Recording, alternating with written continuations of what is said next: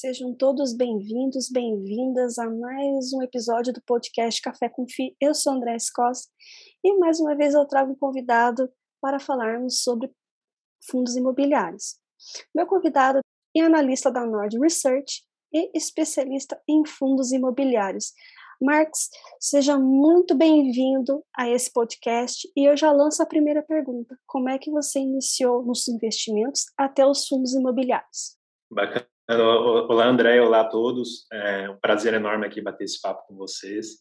É, sobre a pergunta, é, eu, eu é, enfim, entrei no, no INSPER, né, em economia, é, cursei enfim, essa, é, essa área lá no INSPER, e logo no início da faculdade eu tinha interesse ali, né, em trabalhar com o mercado financeiro, investimentos, por ali vai. Participei de uma série de iniciativas, né, como é, célula de finanças da faculdade, presidi a célula e por ali vai.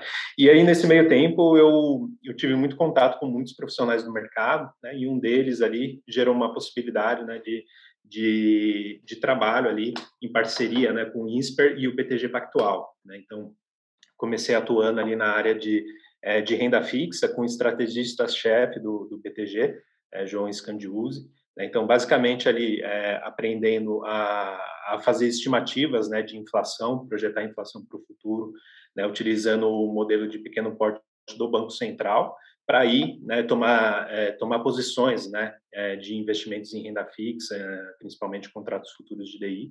Então, foi essa, foi essa minha primeira experiência no mercado. Né? Depois dali, eu trabalhei também na tesouraria da Stone, né? então fiquei um tempo lá é, trabalhando. A Stone ainda estava começando, né? Tá, era muito pequena e crescia muito rápido né? naquela época. É, tinha grandes desafios ali na área, né? então a gente assumiu também esses desafios, foi, foi uma experiência muito legal. Em seguida, comecei a trabalhar com, com renda fixa mesmo, research, né? já trabalho é, ali em quatro, cinco anos né? Com, com research, né? e, e nesse meio tempo eu comecei a migrar né, para fundos imobiliários ali, uma área que sempre me interessou muito e também que acaba conversando, dialogando muito né, com renda fixa. Né? Eu sempre digo ali para o pessoal que fundos imobiliários ele é basicamente o quê? É um grande call de juros né, aplicado ali ao ciclo imobiliário. Né? Então você tem que ter uma leitura muito boa assim do, é, do momento macro para ter para entender o que, que isso impacta né, no ciclo imobiliário, saber o efeito dos juros né, sobre esses investimentos e aí sim né, atuar em cima é, de todo, todo esse contexto para tomar sua posição né, em FIIs. Então, é, foi uma trajetória que acabou se conversando ali desde o início, né, e, e enfim, agora é, esse desafio aí de fundos imobiliários e a gente tem gostado bastante aí do, do trabalho. Bacana, então é, és um colega economista e que também na faculdade gostou muito das disciplinas, né? No caso, eu só tive uma que convergiu com a parte financeira propriamente dita, né, de mercado, que é a parte de economia monetária.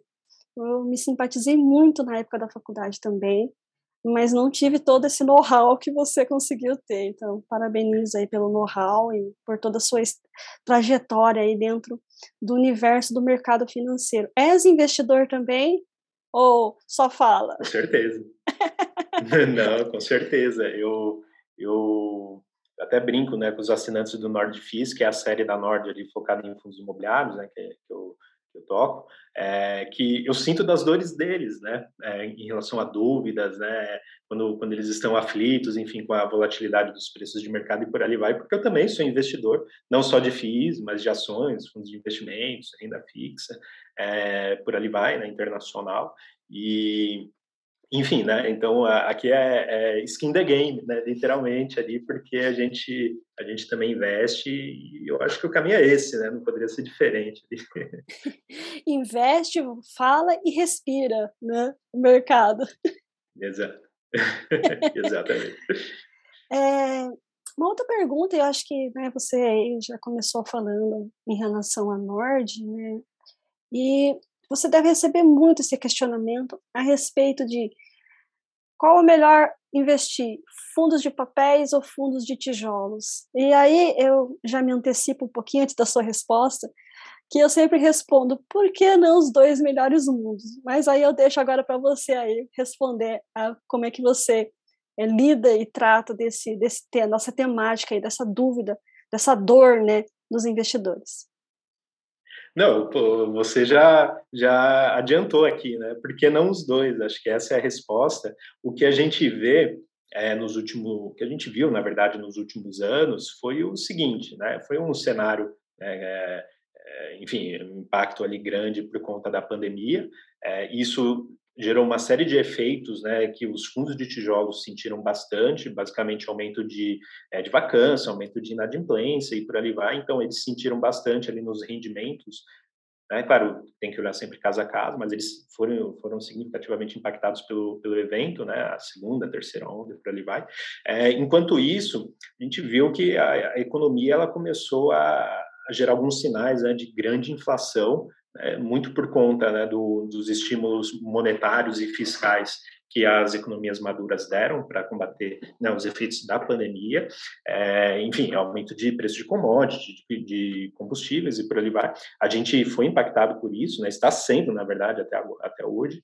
É, aqui também o Banco Central reduziu os juros na mínima histórica ali, né, a taxa básica de, enfim, eles eles recebem, né, os CRIs ali do portfólio acabam recebendo a correção monetária e distribuem isso na mão dos, né, junto com os proventos ali.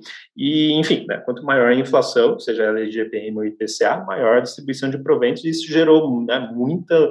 É, acabou gerando grande atratividade ali por parte do pequeno investidor né, em relação a esses papéis, enquanto isso, né, os tijolos sofrendo e tal. Então, a gente vê assim uma grande predileção até hoje né, em fundos de papel, mas o que eu sempre falo para os investidores é o seguinte, é, e aí é, vai defender meu ponto do porquê é, a gente deve ter os dois, as duas classes ali de FIIs na carteira. É importante entender assim que tudo isso, né, pelo menos a magnitude de, dessas distribuições que a gente viu, ela, ela, é temporária, né? Uma hora a inflação vai arrefecer, o Banco Central já está atuando, subindo a Selic, que já voltou para dois dígitos, justamente para conter o ímpeto inflacionário, e aí, à medida né, que isso é, vai transbordando na economia, a gente vai ver ali uma, uma redução da inflação e os rendimentos vão voltar para patamares mais razoáveis. Né? Então, é, muita gente que investe assim, em fundos de papel e esquece desse detalhe pode ser surpreendido lá na frente. Enquanto isso, a gente vê o quê? A gente vê fundos de tijolo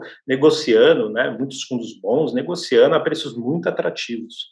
Né, apesar dos rendimentos ainda estarem um pouco comprimidos, já recuperando bem, né, mas ainda comprimido, principalmente em relação ao papel, é, é, negociando a preços assim, em alguns casos até abaixo do custo de reposição, que é basicamente o custo que a gente tem né, para levantar um imóvel de mesmo padrão construtivo ali naquela mesma área, né, daquele, enfim, edifício, shopping, etc., é, daquele fundo de, de tijolo. Então, isso não faz sentido, né? mostra ali o quanto de oportunidade a gente tem no mercado, né? mas essa oportunidade é mais para o investidor, assim, que ele tem uma visão mais de médio e longo prazo, né? que também é paciente ali com a volatilidade dos papéis. A gente sabe que os fundos de recebíveis imobiliários são menos voláteis, tijolo, é, enfim, varia mais aí no mercado, mas não deixa de ser uma grande oportunidade aí para quem tem esse tipo de mentalidade, né? Então, o que eu falo para o pessoal é exatamente isso a melhor dos mundos é você ter uma alocação na sua carteira, né, então distribuída ali entre papel e tijolo. Hoje eu gosto de algo como 40% da carteira em papel,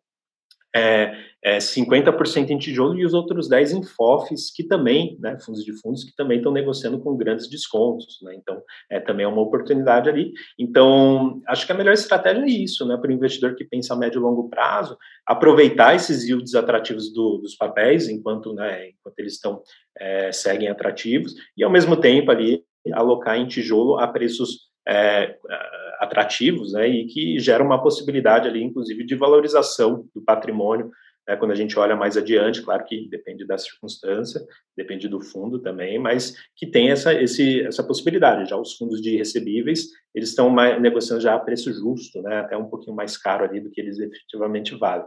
Então, eu vejo assim, o melhor caminho realmente esse, eu não gosto da ideia de você ficar totalmente exposto a determinada classe, porque aí, é, nesse caso, você fica também 100% exposto aos riscos né, específicos dessa classe.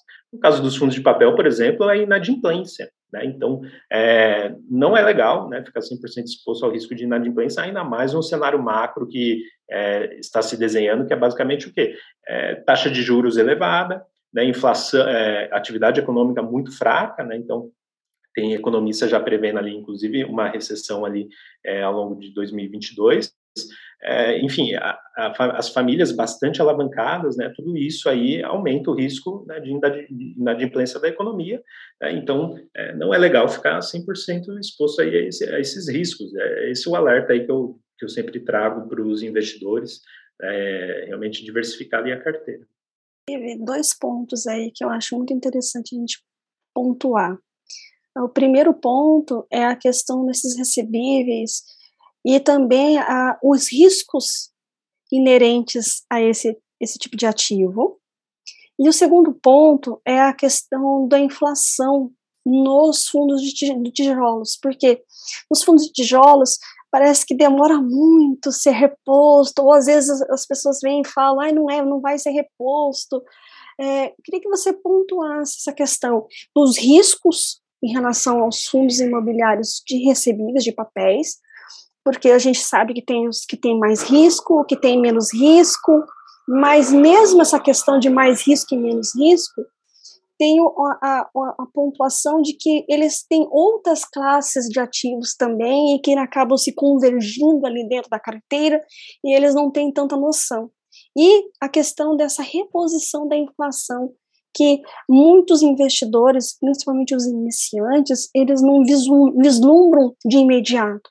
E aí ficam um pouco temerosos em relação a isso. Não, com certeza, né? Então, assim, em relação aos riscos, né, do, dos FIIs de papel, é, tem vários tipos de, de FIIs de papel, né? Então, é, a gente olha muito para eles com, pelo olhar do risco, justamente, né? Tem aqueles mais high grades, que a gente chama, é, que, enfim, eles são muito menos arriscados, mas também a rentabilidade é menor, né?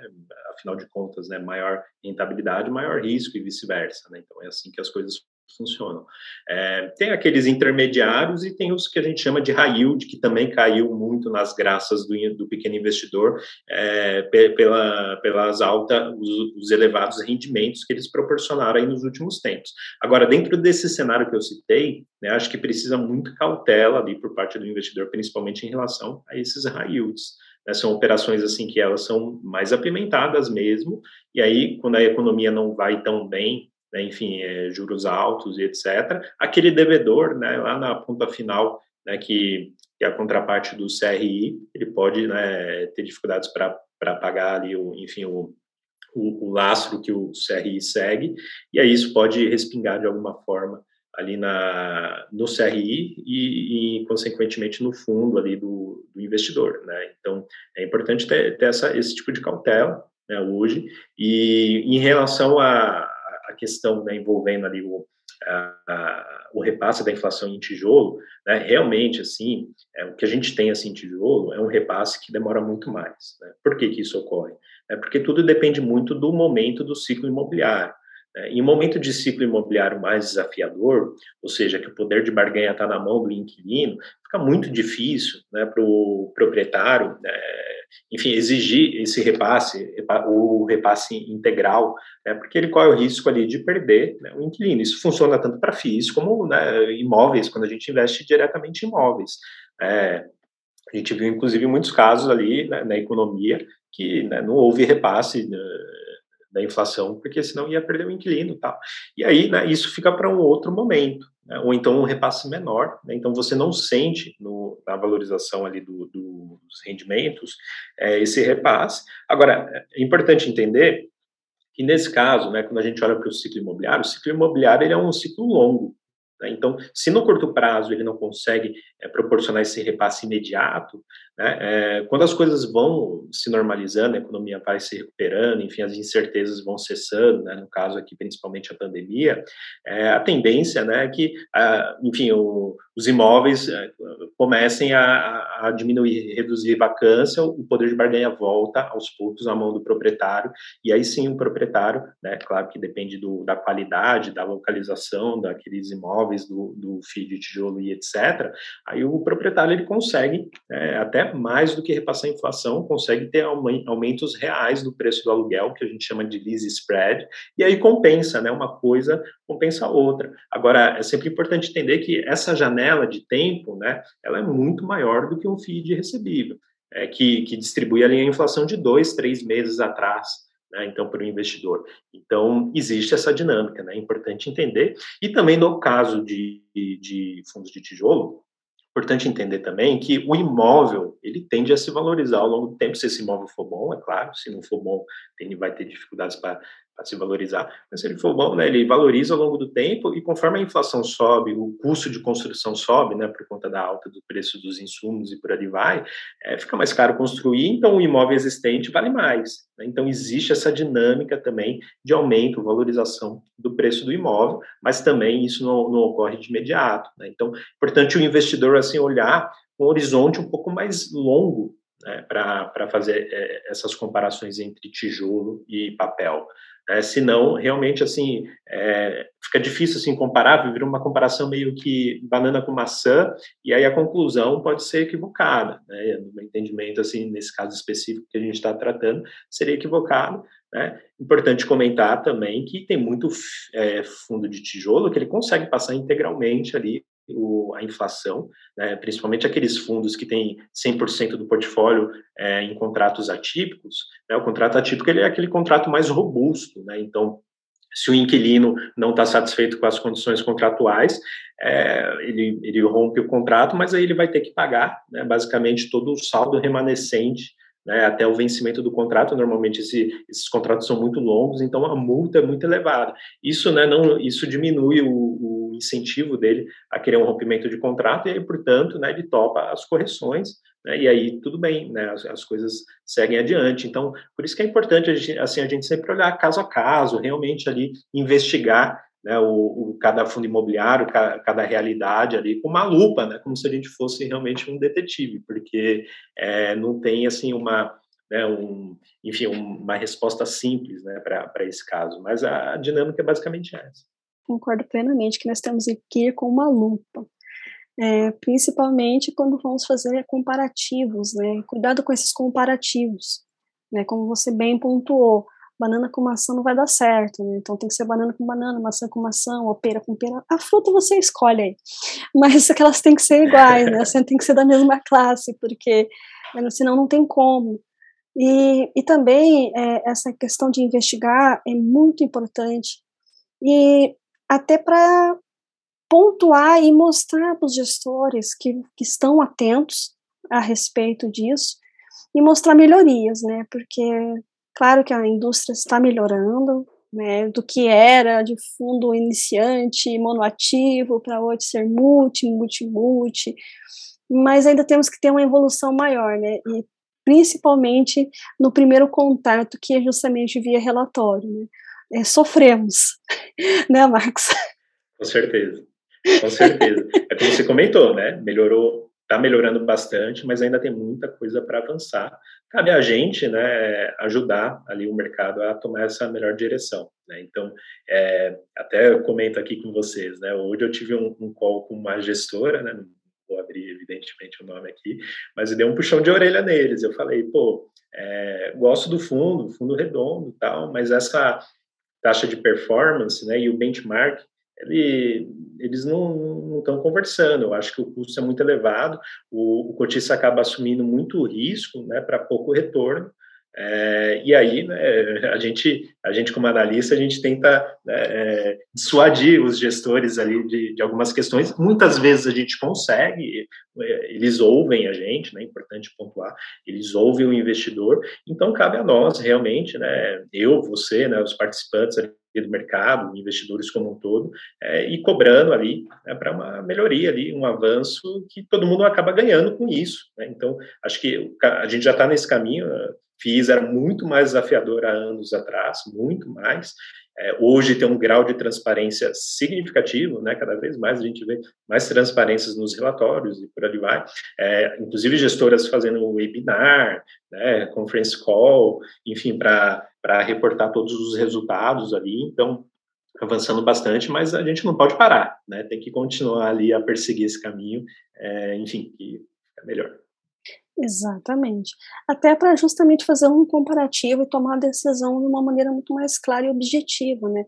Porque ainda tem alguns, eu falo que tem alguns é, é, relatórios muito objetivos, objetivos até demais, porque é curto e, e, algumas informações você não consegue fazer um comparativo, você realmente tem que ir com uma lupinha lá para você descobrir as informações, então tem um caminho ainda a evoluir, mas isso é importante para para a gente já estar tá vindo aqui discutindo, trazendo essas informações e até mesmo os gestores, né? Eu fico muito feliz quando os gestores topam né, vir aqui conversar no podcast, para justamente estar tá passando o racional deles, as informações, o porquê que essa tese, por que essa outra, mas ainda tem muita coisa a evoluir e mudar, né, Marcos?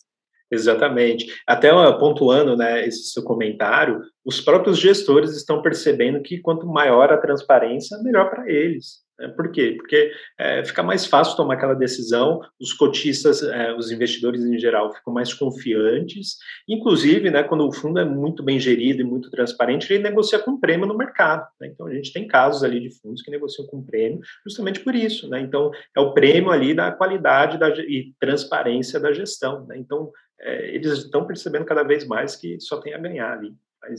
É o que você comentou, né? Ainda tem casos ali que fica desafiador até para a gente que é analista, né? A gente tem que bater ali na porta para tentar entender algumas questões ali, senão é, é, prejudica a nossa análise, né? Imagina para o pequeno investidor, enfim, que né, acaba não tendo nem a sua atividade fim ali relacionada a investimentos. Né? Exatamente. É, uma outra pergunta, e até você começou a responder ali, mostrando a diversificação em carteira, que é muito importante. É, mas como é que você, como é que monta ali? Não estou falando em ativos específicos, mas em segmentos mesmo, né? Hoje para se blindar desse cenário no qual tão desafiador ainda que a gente está vivenciando aí é, em relação à taxa de juros interna e a externa, né? Porque ela reflete aqui no Brasil com bastante força, né? Somos ainda um país de muitas commodities, atrelada a dólar, e isso impacta diretamente aí nos preços. Com certeza, né? Eu até falo assim que a gente não é uma ilha no mundo, né? Então, é, economias maduras subindo juros né, é um risco grande para a gente. Acho que é um do, dos grandes riscos aí para esse ano é, juro longo a, a, abrindo, né, subindo significativamente aqui, aquela tesouro IPCA mais do tesouro direto, né, de longo prazo subindo, né, isso se reflete no mercado de fundos imobiliários, então é algo que tem que ter, a gente tem que ter no nosso radar. Mas em relação à alocação de carteira, né, olhando todo o cenário, então o cenário é mais ou menos o que eu descrevi, né, então a gente vê assim para 2022, né, um ano assim de atividade mais fraca, né, juro alto, é, enfim, inflação é, desacelerando, né, mas continua alta, né, então é importante pontuar. E aí diante de tudo isso, né, é, enfim, é, alguns segmentos que sofreram muito com a pandemia se recuperando gradualmente, aí eu cito o caso dos escritórios e dos shoppings, né, inclusive foi possível observar isso nos resultados né, de, é, é, do quarto TRI de 2021, então uma, uma, recuperação gradual, mas bastante consistente, e aí diante disso, né, o que eu vejo assim de alocação interessante para o investidor, em termos de segmentos, né, agora, é o seguinte, né, eu vejo boas oportunidades em logística, por exemplo, né, foi um setor que foi bastante resiliente ao longo da crise, é, muito por conta né, que uh, o distanciamento social acabou forçando né, o, o, os consumidores a mudarem de hábito, então realmente ali comprar, é, enfim, os seus produtos ali por e-commerce, isso impulsionou significativamente né, o setor logístico. É, é um setor que está entregando muitos estoques né, de galpões ali no, nos últimos trimestres, mas, por outro lado, né, a demanda das empresas ali, principalmente de e-commerce, está muito grande também. Então, a gente está tendo uma grande absorção, mesmo com toda essa entrega, e aí, né, o que a gente vê assim, é uma, uma vacância bastante baixa, né, uma absorção líquida positiva, uma vacância bastante baixa, é, que acaba privilegiando bastante esse, esse segmento que ainda tem é, bastante né, potencial ali de, de crescimento e perspectiva boa né, para os é, proprietários daqui para frente. Né? Então, é um segmento que eu gosto bastante hoje. É, na carteira do Nordfis, a gente está mais ou menos ali com algo como 12% da carteira em logístico, né? E, e que mais, né? Shoppings também, eu acho que tem se recuperado bem. Eu não acho assim que vai ser um, um cenário de recuperação robusta, muito intensa, né, daqui para frente, porque né, nesse cenário que eu comentei, é um cenário que acaba né, gerando ali emprego, desemprego alto, é, inflação ainda pegando bastante na renda né, da população, e aí né, a gente vê ali uma renda disponível mais baixa, mais limitada, é, renda real, né, descontada a inflação, isso diminui o ímpeto né, da população a consumir de forma mais intensa, né, e como shopping é varejo, varejo é consumo, isso acaba se refletindo. Porém, né, eles estão vindo de uma base muito fraca, e aí tem a perspectiva de melhora, mas é, é, nada também brilhante. A gente gosta de alocação em shoppings, principalmente por, é, por preço, né? Tem muito fundo de shopping ali negociando ainda um preço muito amassado, né? então a gente vê boas possibilidades ali, mas ali um investimento já com foco bastante assim de médio e longo prazo. Né? As coisas não vão acontecer da noite para o dia, apesar da recuperação gradual. É, então, é, ali uma alocação em torno de 7% da carteira no setor, eu gosto de 7 a 10%. Né? FOFs eu acabei adiantando aqui, né? fundos de fundos acabaram sentindo bastante ali muito por conta da volatilidade do mercado, né? Então, o mercado cai, o valor patrimonial dos FOFs também cai. Só que hoje o que a gente vê é que tem muito FOF, né, no mercado negociando com duplo desconto. Por que duplo desconto? Primeiro, é que os fundos da carteira deles né, estão descontados, né? É, e segundo, que o próprio FOF está negociando abaixo do valor patrimonial. Então, isso é oportunidade. É muito o FOF conseguiu se proteger dessa situação, é, reforçando ali a renda base deles, a renda recorrente. Né? Muitos utilizaram até investimentos em CRIs para se proteger. Né? Então, é, repassando ali também a inflação para os investidores, enquanto é, o mercado ainda está de lado ou cadente, que fica difícil de gerar ganhos de capital na compra e vendas de CRIs e gerar né, retorno adicional para os cotistas. E aí é uma ótima oportunidade também, mas também para médio prazo. É, então a gente gosta também ali em torno de 10% da carteira no, no, setor. Escritórios eu gosto bastante também, tá? Apesar dessa discussão relacionada o efeito do home office, etc., nos escritórios, o que a gente vê tanto aqui como lá fora é, é que a gente não tem uma resposta clara para isso, né? ninguém sabe como que vai ser, mas o que a gente sabe é o seguinte: imóveis bons e bem localizados é, vão estar tá muito mais blindados do que o contrário, né? o, os imóveis ruins em localizações pouco óbvias é que a gente chama de regiões secundárias. Então, é nada mais justo né, do que a gente se posicionar em imóveis bons, né, bem localizados, com regiões muito líquidas, e que mesmo que a gente traça, mesmo quando a gente traça um cenário né, de assim bastante conservador, né, por conta dos desafios que tem ali para frente, a gente vê que eles estão negociando com desconto relevante. Né? Então, é, como eu comentei ali inicialmente, né, é, tem muito fundo de escritório negociando muito abaixo do, do custo de reposição. Inclusive, quando a gente vê as transações ali do mercado imobiliário, né, mundo real, vamos dizer assim, né, é, a gente vê que tem caso de FOF ali, negoci é, fundo de laje negociando ali em torno de 12 mil, 14 mil metros quadrados, e as transações do mercado ali saindo a 28 mil. Né? Então, assim, um desconto relevante né, para imóveis comparáveis. Né? Isso, não, isso não faz sentido, mostra, reforça ali que é oportunidade, mas aí tem que saber escolher, né? não pode ser qualquer um também, conforme eu comentei. Então, lajes eu gosto bastante, né, uma alocação até 15%, mas também com foco em médio e longo prazo. Né? E fundos de recebíveis, né? acho que é a maior alocação do, do Nordfis hoje, acho que faz sentido ser também do, do, investidor por conta desse cenário. Tem muitos fundos de papel, né, que eles são, eles possuem CRIs mais indexados ao CDI, e aí quando a Selic sobe, o rendimento desse, desse fundo também sobe. Né? Esse, esse fundo específico de papel sofreu muito ali quando a, a Selic estava em 2%, mas agora o jogo mudou. Né?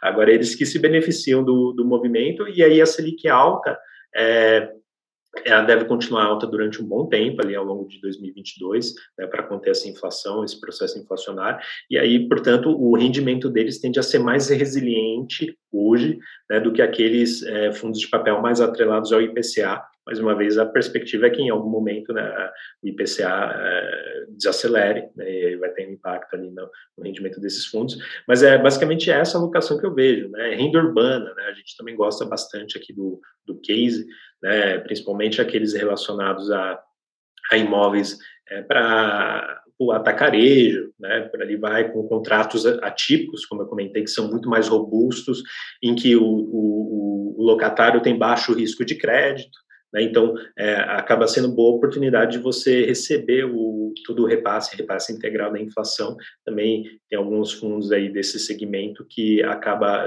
estão negociando hoje a preços descontados. Então, realmente, assim, uma carteira bastante balanceada. A questão é o que você é, tem que aumentar ou diminuir de alocação em determinado segmento, olhando o horizonte daqui para frente.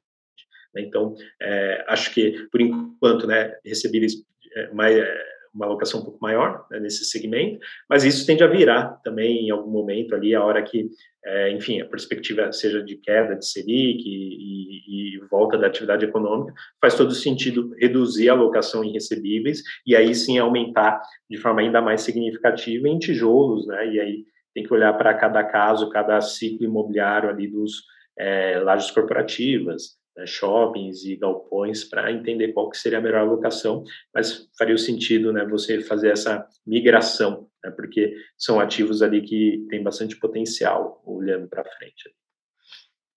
Com, com toda certeza, e a importância de você estar ligado com a economia, né, para que você possa, é, o pessoal usa esse termo surfar, né, mas é, realmente é você aproveitar, né, ter essa, é, aproveitar os bons momentos.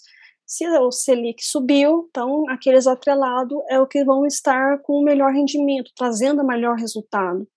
Em outro momento, será os que tiverem PCA, enfim, tem que realmente estar muito atento a essas, essa movimentação econômica em relação a juros versus inflação. E os de tijolo, pode falar. Não, é perfeito, e se antecipar o fato, né, porque eu vejo que, assim, o, muita gente fica esperando o fato ocorrer para se posicionar. Mas aí o mercado ele tenta sempre se antecipar. E aí quando você é, adota esse tipo de postura, ali na hora o preço é outro. Né? Então, a hora que as incertezas cessarem, por exemplo, para os escritórios, o preço será outro. E aí quem fica esperando muito né, é, acaba deixando de aproveitar a oportunidade e depois lá na frente comprar mais caro. Claro que se você não tem muito conforto, né, então coloca é, é, faz uma alocação menor, né, mas eu acho que tem que ter. Né, então, é mais ou menos esse é o raciocínio. Por exemplo, né, aqui no, no Nordfis, lá atrás, né, muito mais de um semestre atrás, a gente já sabia né, que a Selic é, subiria, ninguém sabia exatamente é, qual que seria a magnitude, nem o Banco Central sabia, né, mas é, viu uma simetria muito boa, muito favorável para esses fundos de papel de, indexados ao CDI. E aí eles estavam negociando a preços atrativos. Então a gente colocou na carteira ali um, fundo, um fundo de papel é, focado ali em CDI que estava negociando ali um PVP bastante comprimido, é, um desconto relevante. O rendimento ainda estava comprimido, mas aí né, esse gap já, já fechou, hoje já negocia com prêmio, então você teve uma valorização do patrimônio e agora o rendimento está subindo. Né? Agora, quando você espera né, a Selic chegar no, no final do ciclo para investir, aí já é tarde, né? E, aí você paga caro, e aí qual é o risco, inclusive, de ficar na ponta contrária, né? Então, é esse o desafio. Exatamente. Antecipação e diversificação são leis. É. É, você falou de, de, renda urbana, que é realmente é um, algo que está bastante interessante, né? Essa movimentação aí dos fundos imobiliários. Mas outro que está chegando aí com força é a questão dos FIDEAGRO, né? Porque existe essa diferença, pessoal, FIAGRO e FIDEAGRO.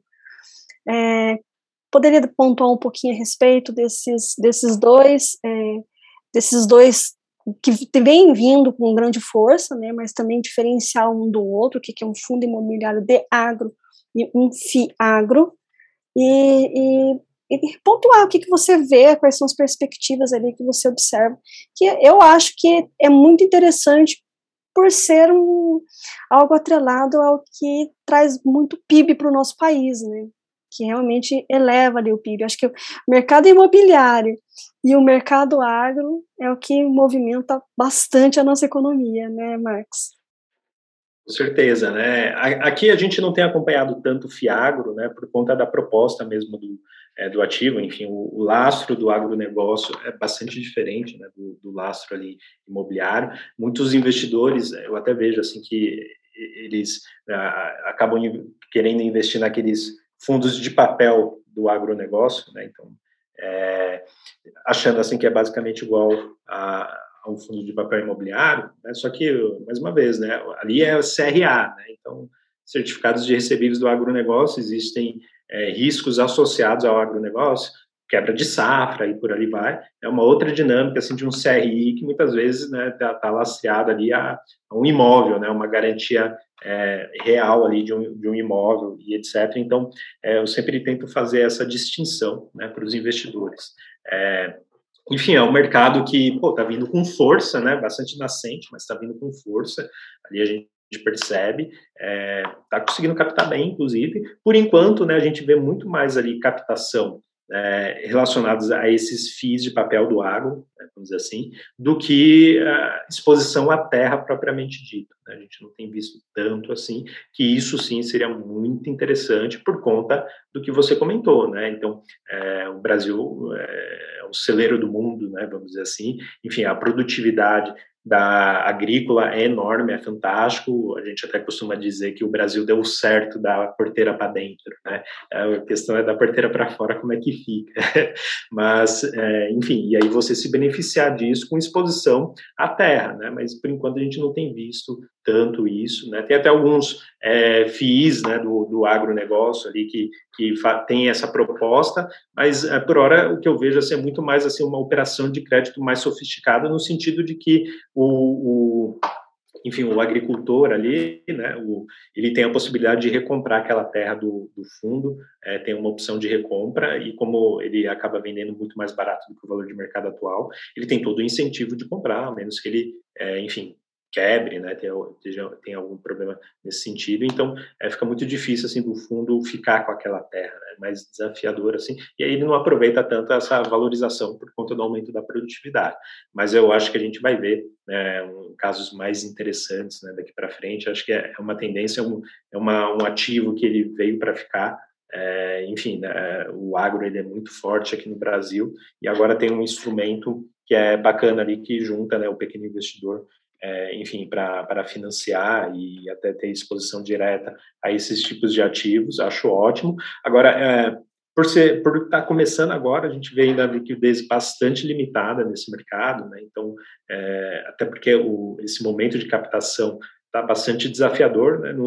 Quando a Selic sobe, o investidor perde um pouco do apetite ao risco, né, e fica difícil você ter é, uma base muito grande, pulverizada de cotistas, e isso acaba se refletindo na liquidez de negociação ali do preço da cota de mercado. Acho que isso é um ponto de atenção que o investidor tem que ter, mas, enfim, tem, tem oportunidades, certamente, né, a gente não está olhando de perto aqui por conta da proposta do Nordfis, que é focada em imobiliário, mas certamente, assim, está no nosso radar. Quem sabe um dia, né, a gente, dependendo do tamanho do mercado, a gente até né, coloque no nosso radar assim de, de forma mais é, intensa né, esse tipo de ativo. exatamente. É algo muito novo, eu sempre falo. Né? Quando é algo muito novo, observe, estude, vá entendendo a sistemática da coisa, não vá querendo também, você tem que se antecipar, mas não precisa exagerar nessa antecipação, né? Muita calma nessa é. hora, vai um pouquinho devagar aí. Até para ver a robustez. Antecipar de forma assim. consciente. É, exatamente, até pela robustez, né? A gente sabe que realmente o agro, ele é, né, ele é forte, mas será que nessa, nessa temática ele vai ser forte mesmo? Qual é, que, qual é a proposta, qual é a tese, né? Realmente ela vai se firmar ao longo do tempo? Então, é isso que é importante estar observando. Calma, pessoal. Não, não vai querer se antecipar demais, que senão, né, sem saber, sem ter um, um retrovisor, nem que seja pequeno, mas você tem que ter um retrovisor ali para observar. Não, perfeito, né? Tem que se antecipar, mas com consciência. Se você não não está ainda entendendo muito bem como que funciona, melhor aguardar, entende mais, estuda mais, e aí você dá seus passos iniciais com calma. Exatamente. É, Para ir já finalizando, eu sei que esse podcast está muito bacana, mas vamos tranquilizar também, né? Falamos de antecipação e, e cenários, e vamos antecipar também um pouquinho e, e, deixar o pessoal um pouco mais tranquilizado a respeito do imposto de renda, né? Porque as pessoas falam, ai meu Deus do céu, tem que, tem que é, é, declarar, não tem que declarar, tá chegando a época, o leão já está começando a ficar todo animadinho. Como é que. Eu creio que você também recebeu bastante questionamento a respeito disso, né, Marcos? Vamos tranquilizar um pouco o pessoal aí. Não, com certeza. Antes do nosso bate-papo aqui, né, em off, eu estava conversando com a André, e até estava falando, né? Você percebe que você virou adulto quando vira o ano e a preocupação é o imposto de renda. então, mas enfim, né? Faz parte, é, é inerente ali né, ao crescimento da pessoa é, e também do investidor de fundos imobiliários. Né? Então, você tem investimento em fundo imobiliário, você tem que fazer a declaração. É, mas enfim, hoje em dia tem bastante material ali para né, o investidor entender qual é o passo a passo, né, material acessível, né, enfim, é, na internet para entender o passo a passo dessa declaração. É muita calma, né, ainda tem, tem espaço ali para né, para fazer a declaração, tem um, tem um bom tempo ainda, mas importante, nunca deixe para a última hora. É, a gente também estava discutindo aqui os desafios do programa da Receita, e aí se você deixa na última hora e você pega um dia de azar, né, o site da Receita dá problema, aí fica difícil. Né? Então não deixem para a última hora, apesar de não precisar também, é, enfim, é, é, se angustiar né, com essa de declaração. Isso aí faz parte tal. E, mais uma vez, né, tem bastante material aí que acaba ajudando muito o investidor. Né. Exatamente. Inclusive, se você investe em fundos imobiliários, já deve estar começando aí a receber o e-mail da administradora, né, que ele vem agora com uma nova sistemática, agora tem um, um programinha, né, uma página e tal, que os informes vão estar todos ali, até porque você informa com os dados do administrador o informe de rendimento advindo do administrador, então vai começar aí uma nova nova sistemática e achei bem, bem bastante interessante, para você não se perde, está tudo numa página só, você coloca o CPF, é bem facinho de, de logar ali, e gostei dessa proposta, achei bem interessante. Não, com certeza. Lembra da, das cartinhas enviadas por correio e aí você e aí uma extraditava, você tinha que correr atrás e, e aí você tem 20 fundos imobiliários, tem que procurar cada uma de, deles, enfim, acabava sendo assim um, um trabalho muito mais intenso, mas é, agora facilitou É, e uma dica, confira os dados.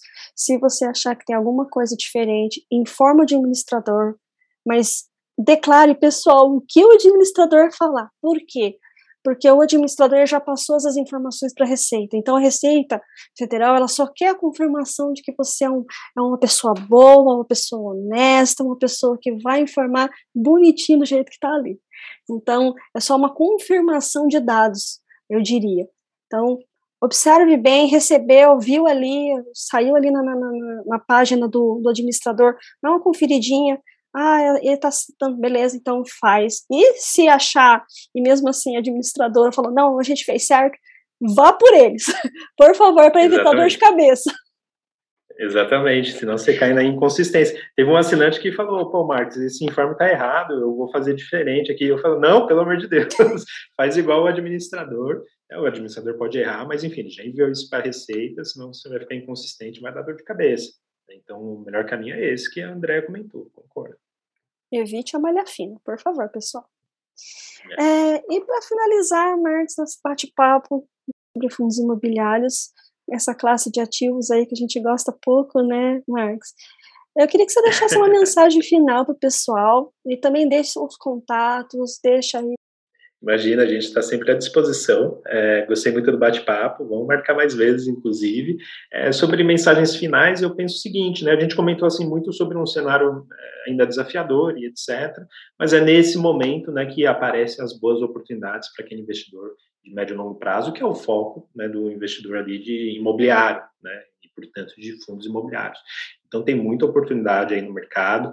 É, o que eu digo assim é para ir com calma, né? não precisa ter pressa, vai construindo a sua carteira aos poucos, é, vai entendendo assim o quanto você aguenta de volatilidade e por ali vai, né? para não tomar nenhum susto e não tomar uma decisão precipitada que possa comprometer né, aquele patrimônio que você demorou tanto para construir. Né? Então o caminho realmente é esse, no meu entendimento, e mais uma vez estude bastante, entenda é, no detalhe, né, no máximo possível, aquele fundo imobiliário que você está investindo para você não ser pego de surpresa.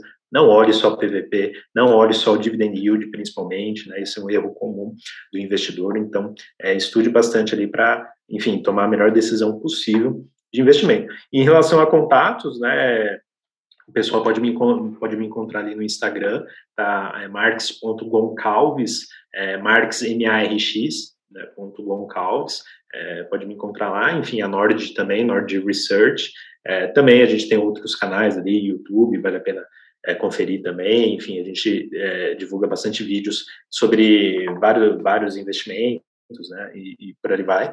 Então, fica aí o convite para os ouvintes ali, caso tenham interesse, a gente está sempre disponível, pode me chamar também no DM, que às vezes eu demoro um pouco para responder por conta do volume de mensagem, mas a gente também não deixa de responder ninguém, e a gente está sempre à disposição ali, tá bom? Então, brigadão aí, Andréia, pelo bate-papo, muito, muito bom.